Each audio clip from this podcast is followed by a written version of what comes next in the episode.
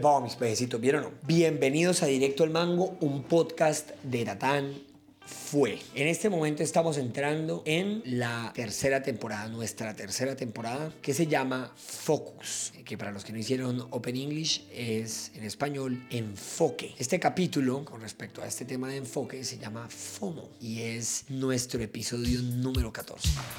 FOMO, episodio número 14. Directo al mango. Mano, FOMO significa Fear of Missing Out. O sea, tener miedo a perderse algo. Se me vino a la mente porque hace poquitico tuve una conversación con un amigo que de hecho la, valoré bastante porque pues ya somos adultos y él me abría el corazón y me decía que aunque llevaba siete años con su pareja de novios, le costaba mucho tomar la decisión de dar un siguiente paso, la decisión de decidirse por ella. O sea, las razones por las cuales lleva siete años con la persona es porque le parece un diamante, pero él mismo me, me, me, me abría su corazón y me decía como que no sabía por qué tenía ese miedo, ese miedo al compromiso, ese miedo a tomar una decisión. Y mientras que me compartía este tema, se me vino a la mente la palabra FOMO y se lo dije, mano, ¿será que tiene que ver con que el tomar esta decisión le traiga el temor de que se puede estar perdiendo algo más? O sea, ¿cuántas experiencias con otras mujeres o cuántos otros temas se puede estar perdiendo por decidirse por una persona? En el caso de una, de una relación de pareja. Esa palabrita ahí, FOMO, me quedó en la cabeza y ahorita que, que, comenzamos a estructurar la siguiente temporada, que es enfoque, yo dije, pucha, no hay peor enemigo del enfoque que el FOMO. ¿Y por qué, mano? En primera instancia, ya comienzo a darle, los puntos que, que, escribí. En primera instancia es porque uno tiene que admitir que como ser humano es limitado. O sea, nosotros no somos omnipresentes, ni lo podemos ver todo, ni lo podemos hacer todo, ni lo podemos entender todo. Y ese es un, un vicio bastante vanidoso y ególatra del ser humano de querer entenderlo todo. Y de hecho es chistoso porque usted sabía, Juanfe, y esto lo, lo, lo, digo después de haber escuchado a algunos científicos de Oxford y toda la vuelta, que hay ciertos temas que la ciencia nunca va a poder explicar. ¿Sabe por qué? Porque la ciencia es netamente des descriptiva. O sea, la ciencia simplemente agarra los elementos que puede observar, que pueden mostrar, o sea, que son tangibles, y los describe. Pero las motivaciones usted no las sabe. Ejemplo, yo puedo agarrar una lata y tirarla. ¡Pah! Y la ciencia puede descubrir el trayecto de la lata, el impacto de la lata contra el piso, de qué está hecha la lata, lo que sucede alrededor de ella. Pero si yo no le cuento a alguien por qué la tiré, nunca van a saber. Yo puedo tener una motivación a la, a la loca y podrán durar miles de años sacando inferencias de yo por qué carajos, o sea, teorías. Este man lanzó la lata porque... Pero si yo no les cuento con certeza por qué carajos me dio la gana de lanzar la lata, nunca van a poder saber. En ese sentido, o sea, con, poniéndole este ejemplo, sí, mano, nosotros los seres humanos como que ese FOMO nos causa terror algunas veces, el honrar o, o permanecer en lo que ya tenemos por miedo a todo lo que nos podemos estar perdiendo. Yo lo he vivido. O sea, yo creo que yo lo que yo sufría como Caramanga era de alguna manera un FOMO. Y es como en, en algún momento creer que la grandeza, o sea, eso que me estoy perdiendo, no estaba en lo que yo tenía en las manos, sino en algo que aún no había explorado. Y vivía persiguiendo, viajando por el mundo, creyendo que en esas exploraciones en lugares más desarrollados o lo que fuera estaba eso que yo me estaba perdiendo. Y al final era como, no, perro, usted no se está perdiendo de nada. En todos los lugares están pasando cosas, pero usted no puede estar en todos, va. Usted tiene que estar en el lugar que de alguna forma le correspondió. Y es chistoso porque los seres humanos somos la única especie de todo el universo que sufre este hijo de madre FOMO. O sea, un mico no tiene terror a, a, ponerse a pensar, oiga, ¿qué será ser delfín? ¿Será que me voy a nadar? Cada elemento de la naturaleza cumple el rol que le corresponde, se concentra en eso hasta que tiene su ciclo vital y ya está, y está contento con eso, pero a uno le cuesta el FOMO y le cuesta el compromiso con, con lo que le correspondió. Entonces, anoté algunas cosas, mis queridos seres humanos, compatriotas, pececillos, y se las voy a compartir, ¿les parece? El FOMO se ve como miedo a tomar decisiones.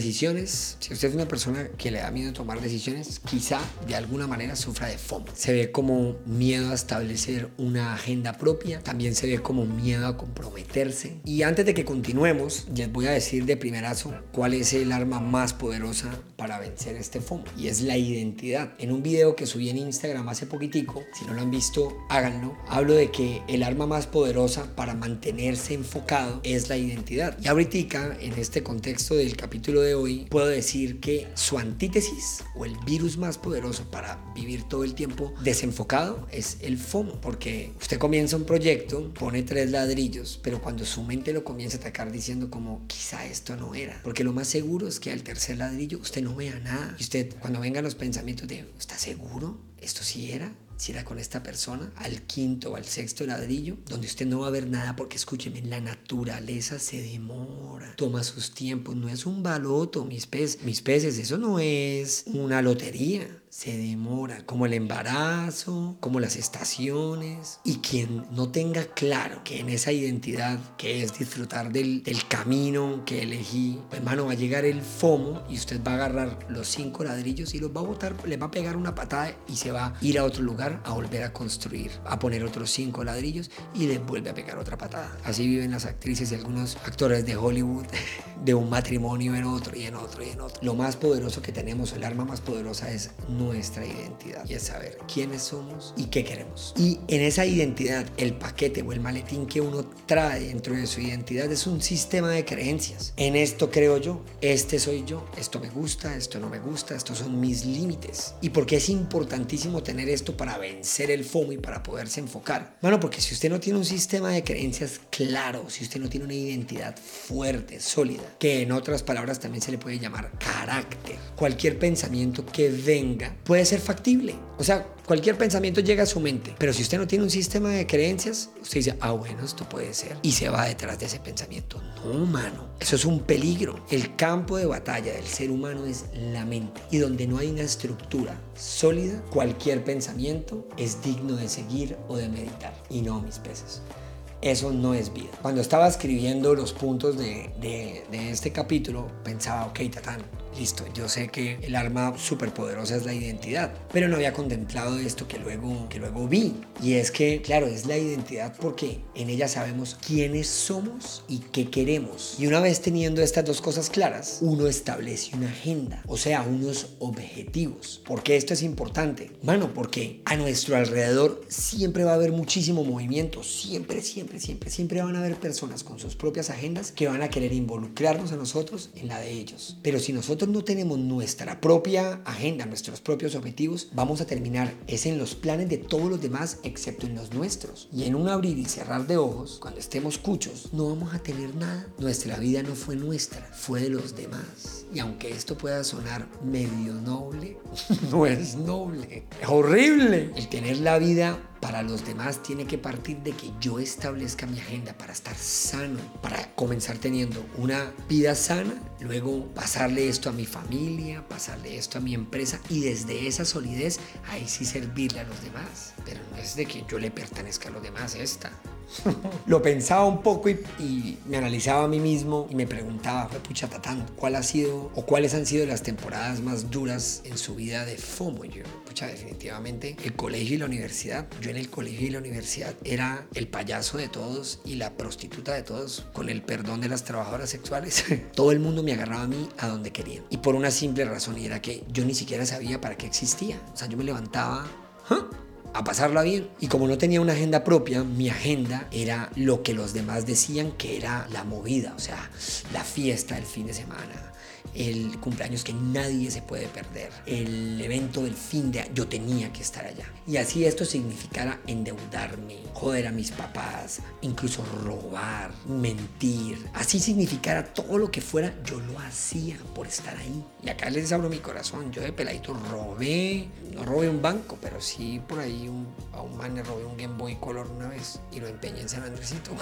pero esto es abrir mi corazón. Y, y hice muchas cosas malas, porque yo ni siquiera sabía quién era yo. Detrás de estar en donde se supone que debía estar. Y miren, se me está viniendo a la cabeza en este momento. Y es que cuando usted sufre de FOMO, o sea, de tener miedo de perderse lo que se supone que es wow, en donde usted debería estar, usted nunca asume su realidad. Y su realidad puede ser que usted no tenga la plata para estar ahí. Su realidad puede ser que no es el tiempo para invertir en eso, que no es momento de estar con una pareja, es tiempo de enfocarse. Pero como usted ve a todo el mundo haciendo esas cosas, está dispuesto a lo que sea, a mentirse a usted mismo, a robar para intentar vivir esa vida que no es la suya. Qué visaje. Y lo chistoso, o más bien lo triste de, de vivir en ese FOMO, es que nadie nunca va a poder construir una vida si no lo hace desde su propia realidad. Todos los casos con T mayúsculo que yo conozco de gente que ha construido una vida desde una mentira acaban en un derrumbe, acaban en una catástrofe. Y tengo en mil historias de amigos míos que siendo tan jóvenes como lo soy yo de 32 años, hoy sus vidas están destruidas. Acá voy a hacer unos apartes que si usted quiere anotar, lo puede hacer en términos de, ser un poquitico organizados con respecto a este tema de, de el FOMO. Acuérdense, en aras de podernos enfocar. Lo primero es que el FOMO no, no, nos permite estar presentes y no hay nada que sane más que estar presentes. Y yo lo veo hoy en día, sobre todo en, en temas de redes sociales, yo no sé si a usted le ha pasado que yo lucho con eso y me caigo bastante, pero intento, ah, intento pasar por encima de esa vuelta. Y es que yo sé, por ejemplo, que lo único que yo necesito de parte de Dios para sanarme es su presencia. Y algunas veces con las personas, las personas lo único que necesitan de mí ni siquiera es que les dé un consejo, sino que yo esté ahí con ellas, honestamente, poniéndoles atención y escuchando. Y ya. Pero algunas veces, mano, el mismo FOMO, como que la gente me está hablando y yo cojo el celular. Y yo creo que eso es un síntoma de FOMO, como por qué carajo no puedo soltar el hijo de madre celular en la mesa del comedor con la familia o lo que sea y poner atención, o sea, que mi presencia esté 100%, valga la redundancia, presente. Y eso pasa, usted está en un lugar pero está pensando en qué están haciendo sus otros, otros amigos en un concierto lo que sea y no está del todo presente. Número dos, yo no quiero ser todo el mundo, yo quiero ser yo y no tengo problemas con perderme cosas, no tengo problemas con establecer prioridades. Yo se los voy a, poner con ejemplos de mi propia vida. Yo trabajo en redes sociales, man, y yo veo demasiadas cosas que son trendy, que los demás influenciadores hacen, veo que, que los, sus números suben una locura, son millones de me gustas, de reproducciones, de un montón de cosas. Y yo creo que si no tuviera mi identidad tan clara como la tengo hoy, creo que caería en la trampa de intentar hacer lo mismo que los demás hacen. Porque otro de los elementos que incentiva o que potencializa el FOMO, o sea, el, sí, el FOMO, es la comparación, mano. Anótese esto en la mente. La comparación siempre, siempre va a traer pérdidas. Siempre va a traer pérdidas. La comparación nunca va a ser buena. Porque usted o se va a sentir mejor que los demás, que está mal, o se va a sentir peor que los demás, que está mal, o se va a sentir un mediocre. Y siempre va a traer pérdidas. En ese sentido, en mi caso, yo no vivo pensando o viendo qué están haciendo los demás. Sí, veo cositas, elementos que hacen y me parecen bacanos para aprender de ellos, pero yo tengo claro quién soy yo. Y acá se los cuento con el caso de de mi trabajo, de mi cuenta. Mano, yo no quiero trabajar con todo el mundo, no me interesa trabajar con todo el mundo, ni me interesa estar en todos lados. Hacen eventos de influenciadores que no sé qué. Mano, a mí no me interesa estar en todos esos, sitios. Yo tengo mi propia agenda y mi agenda es servir. Y lo he visto con mis propios ojos, como mi agenda es servir. Desde las cosas que son parte de mi identidad, la aventura, el deporte, papá, papá, papá. Yo no paro, yo no necesito a un externo, a nadie necesito, o sea, a Dios y ya, y a la gente con la que trabajo para salir a servir aquí quién necesito yo? Y esa misma agenda de estar sirviendo me abre las puertas en todos lados. Yo no tengo que estar en eventos, yo no tengo que pagarle a nadie, yo no tengo que hacer un cieso de eso. Mi propia agenda me va abriendo el camino. Incluso yo diría que este tema, si uno logra superarlo, porque les digo que no es fácil, no es fácil ser contracorriente, no es fácil no estar en lo tren, si uno lo aguanta lo suficiente, da unos frutos que ustedes no se alcancen a imaginar. Porque hay muchas personas que no quieren trabajar, no les interesa trabajar con las personas que necesariamente tengan muchos números, sino con gente que sea afina a sus propias creencias o a los principios de, de su empresa. Hoy estoy viendo el fruto de esto. Hay muchas marcas que me dicen, Tatán, es que yo quiero trabajar con usted. Es una voz a la que le creo es una voz que en contra de los ataques, de la cancelación, de lo que sea, se mantiene firme en su, en su creencia. Y con ese tipo de, de influenciador o con ese tipo de persona yo quiero trabajar. Y también he visto el fruto con el público, porque las personas, mano, las personas están ahí y las personas están atentas a su camino. Y la gente se da cuenta si usted es un man que va con los vientos, ah, hoy está de moda esto, y mañana está de moda esto, y va así con los vientos, o si usted es una persona que tiene sus convicciones claras. Y al final el el tiempo va poniendo todo en su lugar. Y al final la gente termina diciendo, no, yo a este hijo de madre le creo, esta persona es orgánica, esta persona es genuina. Y eso da sus frutos. Tercero, si uno no tiene un sistema de creencias, es más difícil, lo dije al principio, porque todo pensamiento tiene cabida y eso no es sano, mano. Yo tengo un sistema de creencias. Ojo, yo no le estoy diciendo a usted que se vuelva cristiano ni que... No, no, no, no. Ese es el mío, yo le comparto. Yo tengo un sistema de creencias donde hay cosas que son verdad y hay cosas que son mentira. Y para mí, la verdad sí me hace libre, porque normalmente cuando tengo ansiedad o cuando me da miedo o cuando pasa algo que no me da paz, que me da incluso depresión o bueno, es porque estoy meditando en una mentira, así de sencillo. Estoy meditando en una mentira. Estoy meditando en un suceso que no ha sucedido, que es catastrófico y que me tiene estresado, que me está jodiendo mi, mi presente sin incluso haber pasado. Es absurdo. Entonces, ¿qué pasa? El tener mi sistema de creencias claro me ayuda muchísimo, mano, porque cuando llega un pensamiento, por ejemplo, a meditar en una persona. Uy, tatán, esta persona aguanta. ¿Será que ella podría ser su mujer? Yo automáticamente analizo ciertos temas con respecto a esa persona y si no son compatibles con mi sistema de creencias, automáticamente desecho la idea. Automáticamente la desecho. Y esto es muy bacano y tiene mucho que ver con la fe, porque, claro, la gente normalmente se, le preguntaría a uno, ¿y qué le dice a usted que esa persona no puede ser? Esa es la duda, ese es el FOMO. Yo les voy a decir algo. Yo ese pensamiento se lo entrego a Dios y le digo, Señor, yo solamente confío que lo mejor está para mí y me va a llegar. Bien esta locura y lo he visto con mis propios ojos. Si yo de alguna manera tengo un sistema de creencias o una estructura de cómo yo creo que me van a llegar las cosas, Dios en lo que yo he visto siempre termina superando mis expectativas. Siempre. Siempre. Entonces, yo no tengo ningún problema con desechar ese pensamiento y decir, mm, mm, esto no es. Y si yo decido agarrar esto, así no vaya con mi sistema de creencias, yo sé, hermano, que voy a terminar, a terminar perjudicando a esa persona y perjudicándome a mí mismo. Entonces, tener un sistema de creencias o tener unos límites es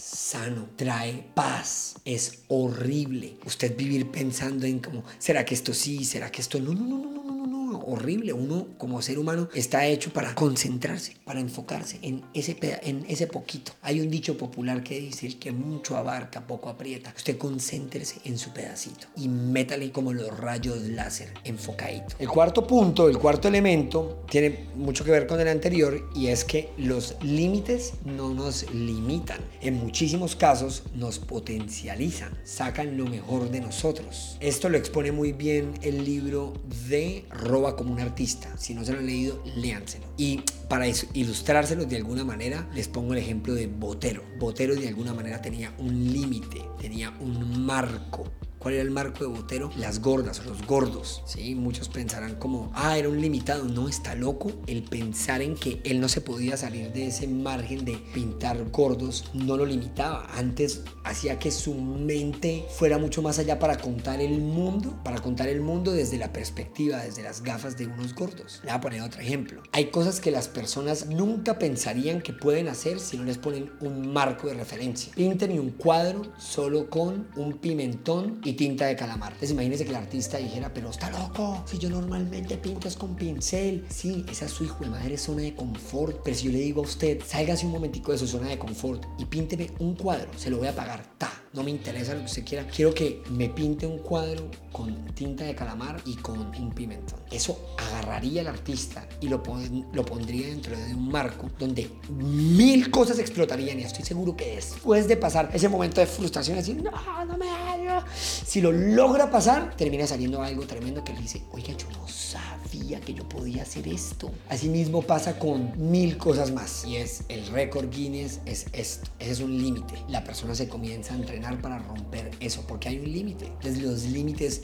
no siempre nos limitan, los límites nos ayudan, nos potencializan. Son como la prensa que exprime y le saca el jugo a la uva. Por esa misma línea, hay ciertas personas, yo los he escuchado, que me dicen como no, yo tengo que escuchar a mi corazón, yo tengo que escuchar a los pensamientos que me vienen a la mente. Sobre todo en casos como, no sé, están con su esposa y de repente dicen como no, pucha, es que conocí a esta persona y somos muy afines, me encanta y es lo que siento en mi corazón y es lo que no paro de pensar en esto. Porque para este tipo de cosas no existe un marco de lo que es verdadero o no es verdadero o un marco de lo que es cuerdo o no es cuerdo, pero para otro tipo de pensamientos sí. Ejemplo, si viene un pensamiento a mi cabeza que dice, va pasando alguien y dice, atropéllelo, o viene un pensamiento que dice, estoy en un balcón y dice, bótese, o viene un pensamiento que dice, hoy quiero ser caballo y esa es mi identidad. Porque ante estos, ante estos pensamientos decimos, no, es, que es esta locura. Ninguno de los que está aquí puede controlar sus pensamientos. Todos se nos vienen pensamientos absurdos, locos, grotescos, sexuales, de, todo tipo de pensamientos, pero los metemos dentro de un filtro y decimos, no, esto es una locura, yo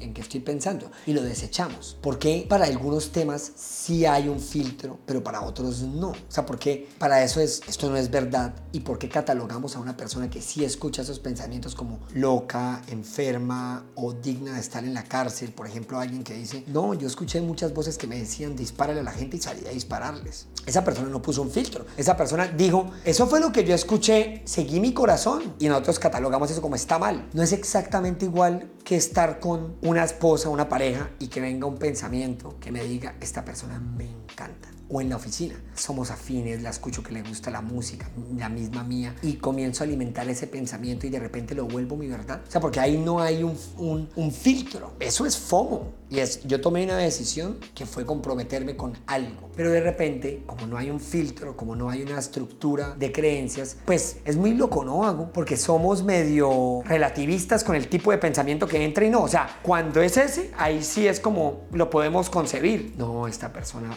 y yo somos afines, quizá me equivoqué con mi decisión, pero para otro tipo de pensamientos no. Te voy a poner otro ejemplo. A mí hoy me pasa. A mí hay muchas personas que ven Instagram que, que yo considero que podrían ser, pero que en mi mente lo considero lo que sea, no, yo no lo voy a volver una verdad. O se lo voy a poner más allá. Hay veces que se me vienen ideas sexuales, o sea, y, tengo imágenes. Y qué pena, lo voy a hacer así honesto porque el que me venga a decir que no, que calle la jeta. A mí se me aparecen imágenes sexuales haciéndole la vuelta a gente. Pero a usted no, obvio. Ojo, eso no es ser un enfermo. Enfermo es consentir el pensamiento. Que se me venga el pensamiento de, de yo haciéndome la vuelta con una vieja que, que, no sé, que me pareció que está buena, no sé, que la vi en el club en piscina, ¿sí? Enfermo no es aquel que tiene el pensamiento. Enfermo es aquel que no tiene un marco de pensamientos o de creencias y que consiente esos pensamientos. A mí me vienen esos pensamientos, pero automáticamente digo, esto no me pertenece, esto no hace parte de mi identidad y lo rechazo. Pero ¿por qué para algunas cosas, que ese es el FOMO y es lo que no nos permite mantenernos enfocados, porque para algunas cosas sí hay un marco de pensamiento pero,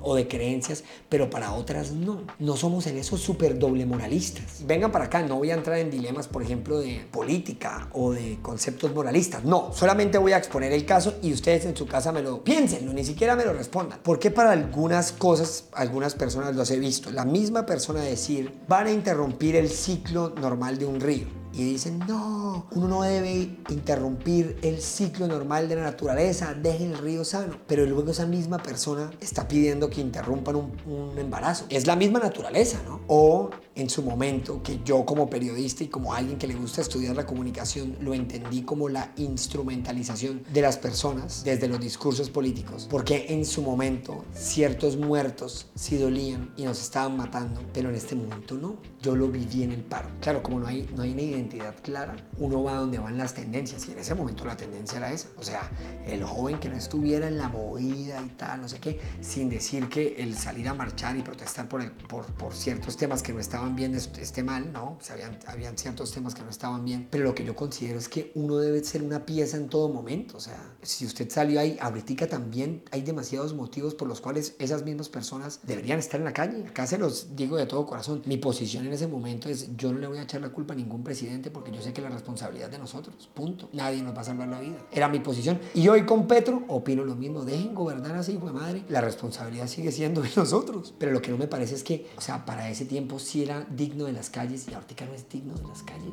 Medítenlo en su casa. La cuestión aquí, mi querida gente, usted se preguntará, ¿esto qué tiene que ver con el enfoque? Bueno, lo que tiene que ver es que si usted no tiene sus creencias claras, se va a comer todos los, los mensajes y las invitaciones externas. Todo va a abandonar su posición. Muchas muchas de estas personas, la posición donde Dios los puso era en su familia, estando con sus papás en el COVID, acompañando al viejo, escuchándolo, honrando su casa, trabajando para traer provisión para su hogar, construyendo su propio proyecto de vida, porque necesitamos construir nuestros propios proyectos de vida para luego impactar nuestros barrios y luego impactar nuestra ciudad y luego impactar nuestro país. Pero abandonábamos o abandonamos esas posiciones pequeñas para salir a ser las gigantescas. Entonces, esto no es por recalcarles o ponerles verdades en la cara para que les duela, no en absoluto. Es para que tomemos nuestra posición de enfoque, de lo pequeño a lo grande. Y aquí viene el siguiente punto, y es que el universo existe en pequeñas partes. Cada elemento tiene que concentrarse en cuidar lo suyo, en comprometerse con su parte. Así estamos concebidos nosotros, por pequeñas unidades estructurales funcionales que se llaman células. Se tiene que cuidar de ser funcional, o si no, no hay tejido. Y si no hay tejido, no hay órgano, y si no hay órgano, no hay sistema, y si no hay sistema, no hay ser humano. Así funciona. Todos los animales que están de alguna manera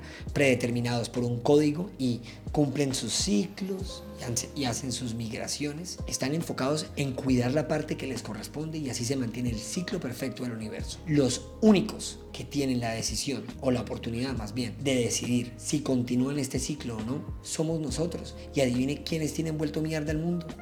Nosotros, por el hijo de madre FOMO, porque abandonamos nuestra posición, nuestro enfoque, por estar intentando hacer otras jodas, porque estamos intentando salvar las guerras de Palestina y Israel y lo que sea, y nos olvidamos de nuestro papá que está pidiendo que le sirvamos un plato de papaya y que lo escuchemos. Y lo loco es que nos desespera escuchar a nuestros papás y a nuestras familias, nos desesperan nuestros hijos, nos desespera todo lo que es nuestro, pero lo de la calle, eso sí nos encanta. Y yo soy el primero en alzar la mano y en decir, yo también peco ahí.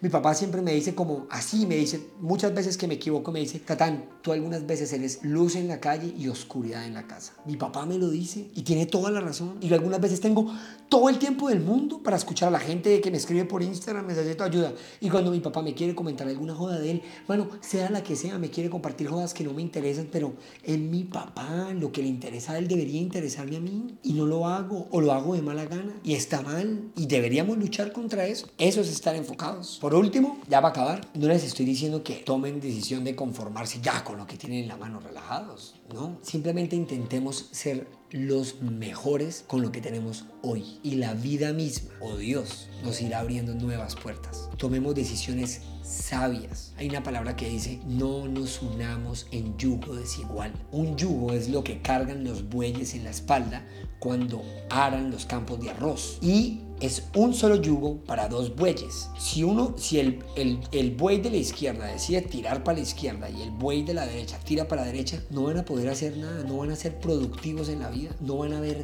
fruto. Entonces es importante no unirnos en yugo desigual con cosas que no tengan que ver con nuestros principios, con nuestras convicciones. Es importante que establezcamos o que paremos un poquitico la moto. Si usted vive su vida en piloto automático, pare gran hijo de madre y ¿yo en qué creo? ¿Creo en todo? Si usted cree en todo, entonces no cree en nada. El mundo no se lo digo ya, el mundo no es relativo. Habrán cosas que son subjetivas, claro, que, que uno puede entender. Y yo digo una vaina, el mundo no es relativo para juzgar a los demás. O sea, yo no voy a intentar imponerle a los demás mi creencia. No, señor, pero yo sí tengo mi creencia. Y eso me da paz. Yo sí sé que no es subjetivo o relativo que en este momento estoy sentado en esta silla. Imagínese que alguien me pusiera a dudar, Tatán, ¿estás seguro que estás en, tu silla? ¿O no estarás en el Pacífico meditando con las ballenas. Está trabado, yo que me voy a, me vuelvo loco. No, esta es la verdad mía. Estoy sentado aquí haciendo este podcast. Y eso no es relativo, es verdad. Y es verdad que tengo mis límites. Y es verdad que me quiero casar. Y es verdad que quiero construir con mi esposa algo tremendo que sea eterno. Y es verdad que me encanta la comunicación y que quiero servir en ella. Y es verdad que me encantaría que esa persona tuviera cierta afinidad con ese tema. Y es verdad que la quiero eh, respetar y es verdad que quiero aprender a tener dominio propio y por eso no le abro la puerta a ciertas cosas. Y es verdad que, mejor dicho, un montón de cosas en las que creo y que me libran de estar yéndome de jeta como un necio. Entonces establezcamos esos límites, honremos lo que tenemos en este momento y confiemos en que lo, lo, mejor, ojo, lo mejor está por venir, pero no lo podemos arrebatar. Honrando lo que tenemos, honrando ese sistema de creencias, poco a poco irá viniendo. Eso es estar enfocado. Mis peces, hasta aquí llegamos con este capítulo. Espero que les haya gustado bastante. Una especie de reflexión en voz alta que quería hacerles con respecto al FOMO, con respecto a que tomemos nuestras decisiones y desechemos, desechemos, desechemos. Ni le gastemos tiempo a las jodas que no entran dentro de nuestras creencias y mantengámonos enfocados un día a la vez, un ladrillo a la vez. Si les gustó este capítulo, compártanlo, suscríbanse al canal, cuéntenle a los demás lo que está pasando en directo al mango, cuéntenle si les parece digno de compartir, compartan y estén pendientes a nuestro siguiente capítulo. ¿Listo? Los quiero mucho, que Dios los bendiga. Chao, chao. Lo que es mi pez.